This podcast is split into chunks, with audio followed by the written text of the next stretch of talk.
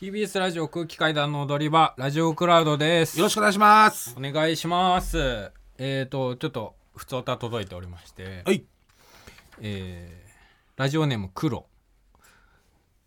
5月13日はもぐらさんのお誕生日ということで初めてメールを送らせていただきました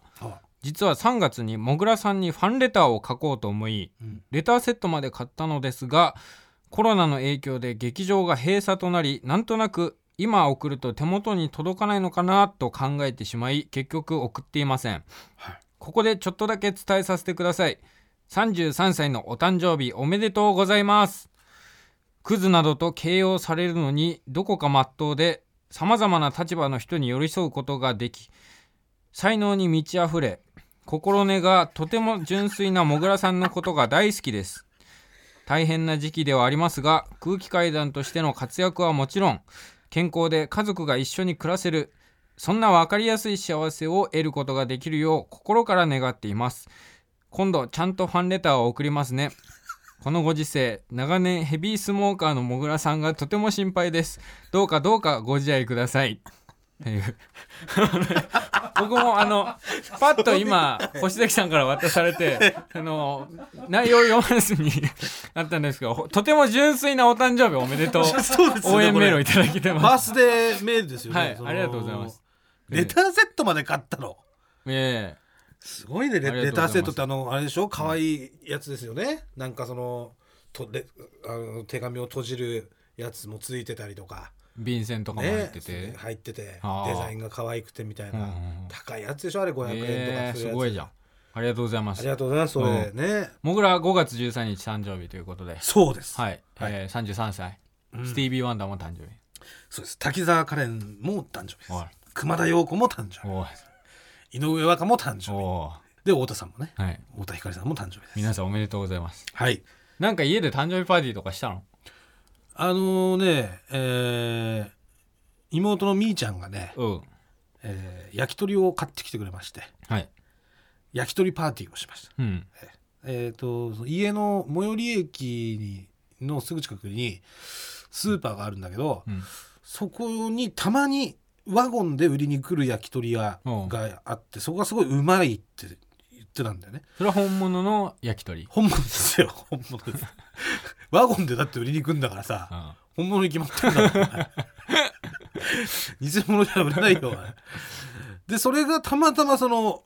俺の誕生日の日にうん売りに来てたから、あじゃあケーキじゃなくてうん焼き鳥にしようとあそっちの方が喜ぶだろうってことで、あうん焼き鳥パーティーやってまああいいじゃないすねねぎまとねうんひなとみたいなえー、追い込め一個とかはなんかやってくれんのやってくれましたよカエル折ってくれた折り紙で買えるカエルなんで買えるのわかんないなんだかくれんのカエルとチューリップかあで、おめでとうっつって。おじさんもう3歳なんで しょ ?3 歳だったら、お一緒じゃねえかよっつって。33だよ俺は。えー、とか言ってお誕生日おめでとう。大きくなったねーとか。とか言ってもやってもらいましたよ。あかわいいなうん。折ってもらってね。金使ってくれたしね。うん金ってやっぱね相あー当金は価値高いっしょそう特別な時にしか使わない金と銀は、ね、うん折り紙でさ、うん一1枚しか入ってんだから、うんあれで作ってくれましたうから、ん、嬉しかったですね本当のなんか家族は本当の家族っていうかそのいや俺奥俺ささんと本物とか偽物とかってそのたこ焼きだけの話だから その家族に本物とかそういうのさ偽物なんてないのよ、うん奥さんと息子いや奥さんも息子もおめでとう言ってくれたよあそうそらでもだから離れてるからね、うだかんらまた会った時に、あのー去年は確かね俺北海道で誕生日を迎えてバーベキューした時か、そうですバーベキューしたあーりしてう、ん、えー木村さんに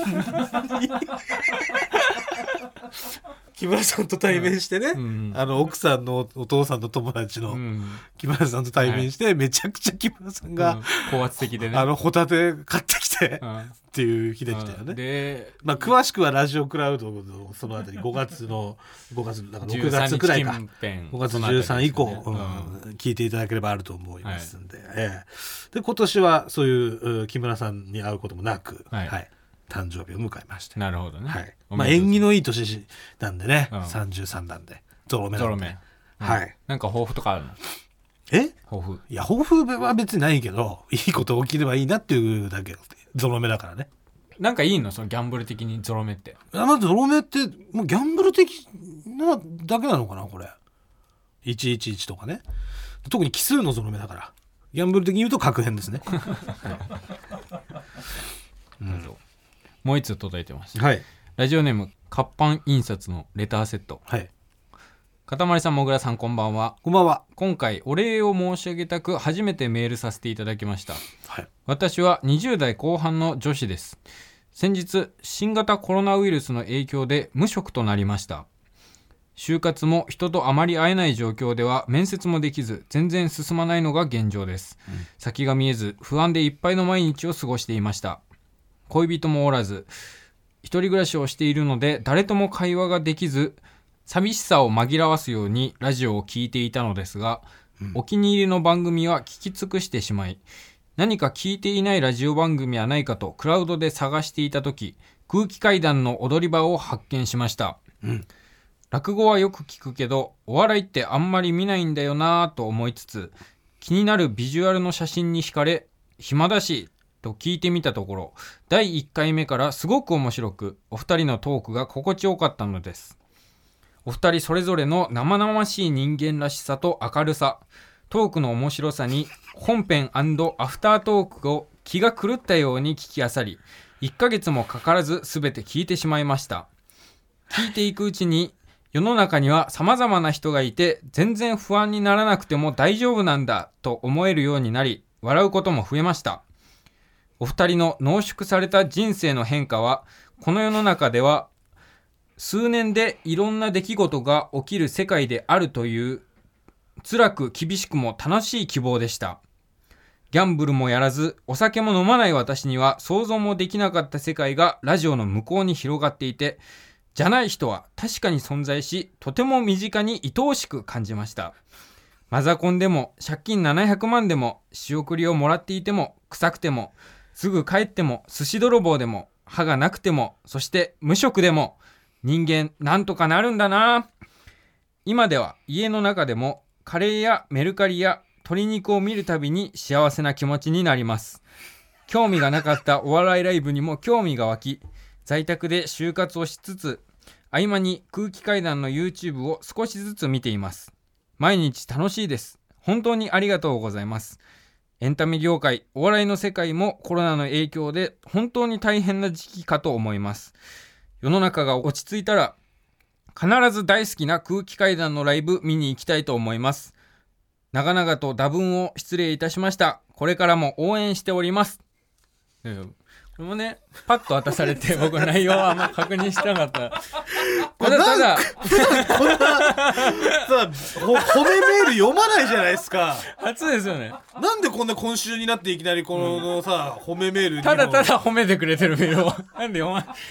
読まずんだろどうなんすかこれなんかそういう褒めるやつとかでも呼ばないと終わらせるぞ みたいななんかなんか上からの圧力圧がか力かあっってなたいんでですすかかなんかいやありがとうございますでも、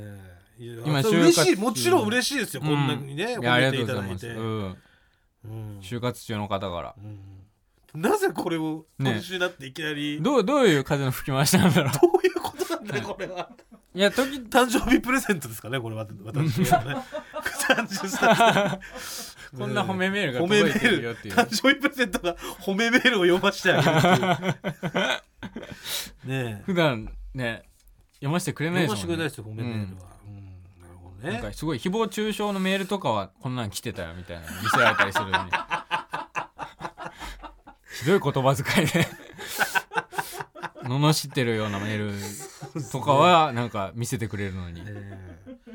まあよか褒っめたメールは見せてくれないですからね普段ねえいやもうカレーやメルカリや鶏肉を見るたびに幸せな気持ちになりますってね、うんそれはそれで大丈夫か って思ういやでも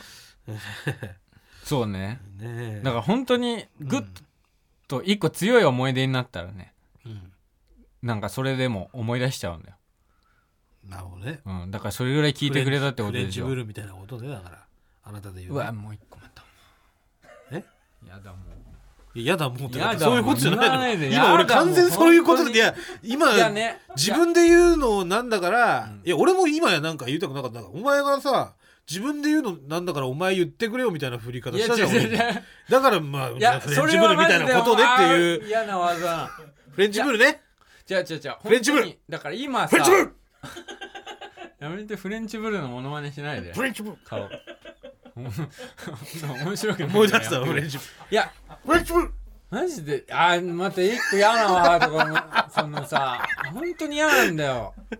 何がよ今ねだって今そのだって完全にそのことだったじゃんじゃあ焼き付くものありますよねみたいな一個ねロマンスかじゃあもうボーンロマンスかさいや違うのよそれ今さ家を塗装工事してんの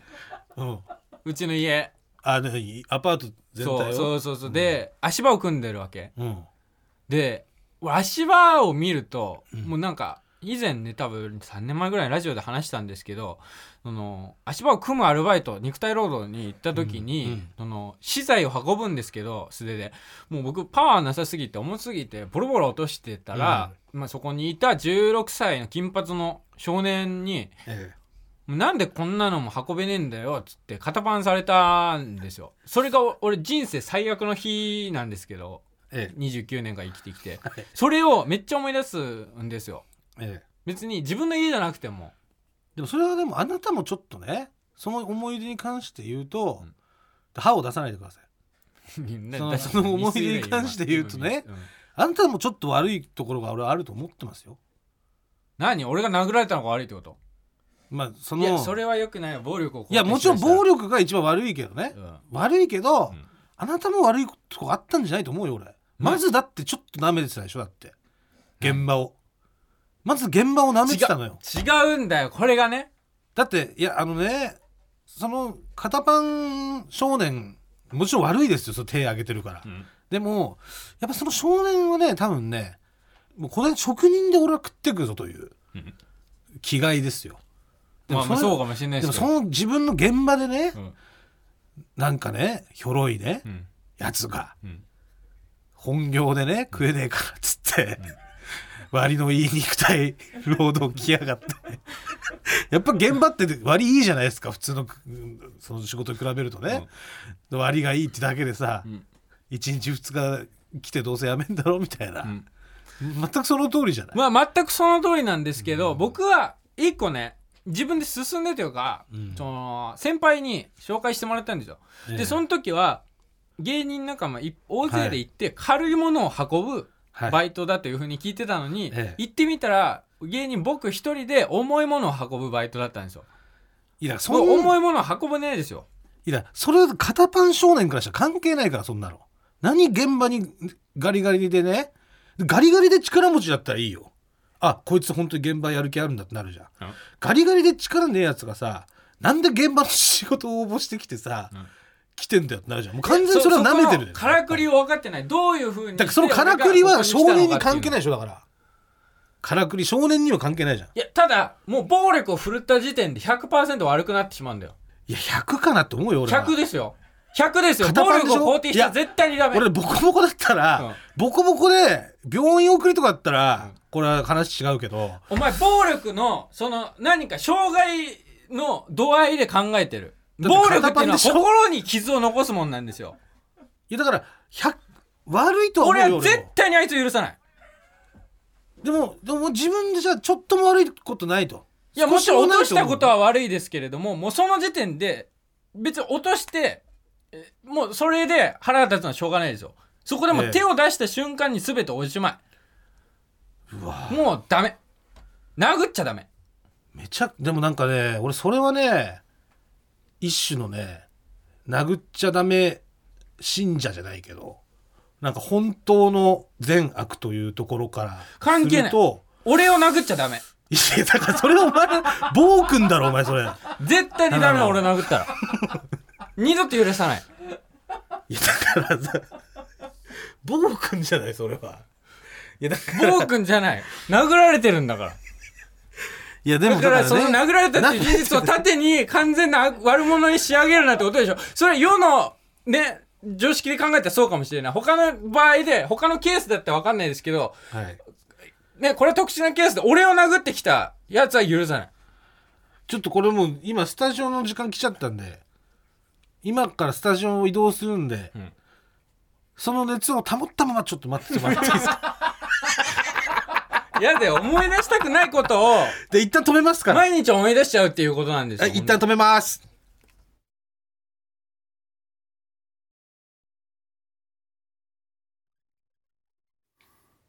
はい、どうぞ。はいどうぞじゃないよはいどうぞで怒れないよ移動しましたんで。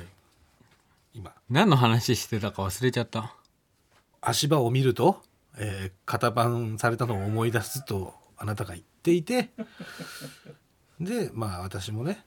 いやそれはでもされた側にも理由あんじゃねえかっていうことをし言ったらいやもう俺が全部正しいんだと言 って怒り始めていたのがつい先ほど です。そうだからこれに関してお前はだから弁護士のか側に立とうとしたんだろ弁護士とい弁う護かの彼のまあ、彼のね、うん言ってるのはそうです。もち彼ろのんね弁護でもあるしあなたのねうん弁護でもあるんですよ。そんなまた罠みたいなこと言っていや罠じゃないんですやっぱり。違うんですよだから分かりますよ自そ分ののもし悪い自分なっていうのはあるでしょ人の場合だったらっていう場合はその両者からのその見方を考えなきゃいけないっていうのは人間として当然のことだと思ってますけど、人といでうもか私が思ったのは、まあ、息子だったらってことですうんつまり、えー息子がうん肩パンをされた側だったら、はいどう思うかです、はい、でだから僕の父も思うでしょ別に大げさだなと。でお前が至らない点もあっただろうと当然なんですよそれは僕ははい、結構大げさなところがあるっていうのはある程度は認識してますよ自分えでもあいつが悪い許さないーいやだからそれはもうさ、んだからもう完全にその暴君という かもう俺俺がダメだっつったらダメだみたいなことでしょ俺が黒っつったら黒みたいなうんことじゃないですかそうそういうので、んまあまあじゃあ水川はそうだとうんもうそういう暴君なんだけど、んその暴君が足場を見るたびにその記憶が思い出されて、ん苦しいっていううん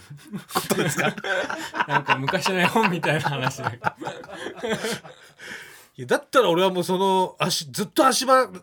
の工事しててほし いねだからこれ両成敗なんですよ両成敗か両成敗じゃないな両生全然俺だけがずっと苦しみ続けてるじゃんいやだからそのぐらいのだか ら殴られて苦しくて今足場見てそれを思い出して苦し克くて服をしないということが問題なんですよそうだから克服をね足場を見るうとん、違うことも思い出すようなうん、また足場のいい思い出、エピソードが必要なんですうよ、ん、塗り替えないと上書きしないとねそうですやっぱ足場関係で一番強い思い出がやっぱあれだから今今のだとかこらろ家建てるしかないんじゃないそうかでもいいなるほどな、だまあでもでもあれか今今家建て始めると、うん、まだ克服できてないから、 なあってなって発狂しちゃってもう足場全部外せみたいになるから、うん、克服してから家じゃないとダメかあーまあね永井さんからですね、渋谷の蔦屋のとこに足場組んでもらえない かって、最悪のコンボいやだからねこれ克服法いが やいやなまあ3つのワードがもう今日また1個だからねそのなんか嫌なことを思い出した時に本当連鎖で他の嫌なことも浮かんでくるわけよいやだから渋谷の渋谷の蔦屋に足場組んでその足場にフレンチブルをこう 縛り付けて置いてでロマンスカーに乗りながらそれをこう見るみたいなことですされば俺に俺を苦しませるためだけにそんな非人道的なことをするのそこまですればその足場もんなんかあれ俺足場でデートやしたっけなみたいな なんかその自分を騙すってことそこに入れれんじゃない、うんフレンチブルつ蔦屋足場ロマンスカーみたいなそやっぱのりそのはうんそこに入れれるようになればうんこれもう克服ですよね、うんでもあるし、んそうでもしないと足場でねいい思い出とかできないっすよでもねある程度時間が経てばいろんなものは大丈夫になってくるっていうのも経験上分かってきたんですようん大丈夫になったもんって何なの、中学生の時にうん、告白しようと思ってた女の子にめっちゃ逃げ回られた思い出ああなんか言ってたねうん告白しようとしたら逃げられてみたいなそうそうそうずっと追いかけっこみたいなことそれもなんかパッと思い出す時にうっっていうのがあっみたいなの実際俺声に出ちゃうっていうのが結構まずいんだけど、はいはいはいパッと自分の脳裏に浮かんだ時に「ええあっ!」とか首をブンブン振る癖もあるかどっから行けみたいなことでしょそう頭から出ていけみたいなそうそうそうこれを本当になんか小さい時か漫画らだよお前やっ漫画でさ勉強してるやつがさエロいこととか考えてさ「あーダメだダメだ」って言多って分それでやってんだろうけど最初はでももうこれ癖づいちゃっててさこれダメじゃんでも人前でそんな姿を見せちゃいやそうよう、うん、あっうんみたいなの をやっぱ見せられたらたまったもんじゃないからう、んあなるほど足場じゃなくて、うん別の型番で塗り替えるっていう こだからっちの方法もありますよ、そうか幸せな型パンをうん、食らえばそこで足場あいつに殴られた型パンでも幸せな型パンでそうそうあ最終だ幸せな方向に着地そうでできるきるののがはい、誰かにだから型番してもらおう痛くない人がいいな女性探してきたら今いないよ今は誰かいやいるかもしれないそのなんで今こんな接触避けろって言われた時にいきなり肩パンしてくださいって言いに行かなきゃいけないんだよじゃ収束したら収束したらしたらやろうじゃんうんねまあ奥さんでもいいのか、いや奥さんダメだねもう街中で街で探そうで今今もうオフィスでオフィスっていうかその TBS ラジオ内で探せなかったから、うんこれはもうこれを収束するまで待つんだから貯めるんだから心の中でうんそれはもう街に出ないとなんそでんぐらいでかいもんなってます街に出てもう街肩パンしてにもら出おうてやだよ知らない人女の人に肩パンもう女の人限定なのい痛いもん男の人のパンチはやでもなんかさめちゃくちゃがたいのいいプロレスラーみたいな人が来てさ、この人の肩パンを俺は耐えたんだっていうその誇りに思えるみたいな知らない人じゃダメだ なだから猪木とか猪木とかね猪木に肩パンされたっていう小橋とか、うん、事実があったら、もう足場から猪木に行けるよね元気になるよでも足場足場から猪木って言ってでもでも足場と猪木みたいになっちゃう可能性もあるのか猪木からもあいつあの 肩パンに屈辱的な肩パンに行き着くかもしれない ってことじゃあその追いかけてうん逃げてたその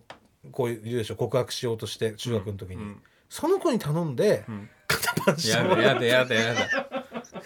なんでそしたらなんかもう全部がこうつながる気がするねあそこに着地したかっていいうや違うそのそんな輪廻を終わらすみたいな作用はないよだってもうそこ一個克服してんだからそこにつなげちゃえば もうさ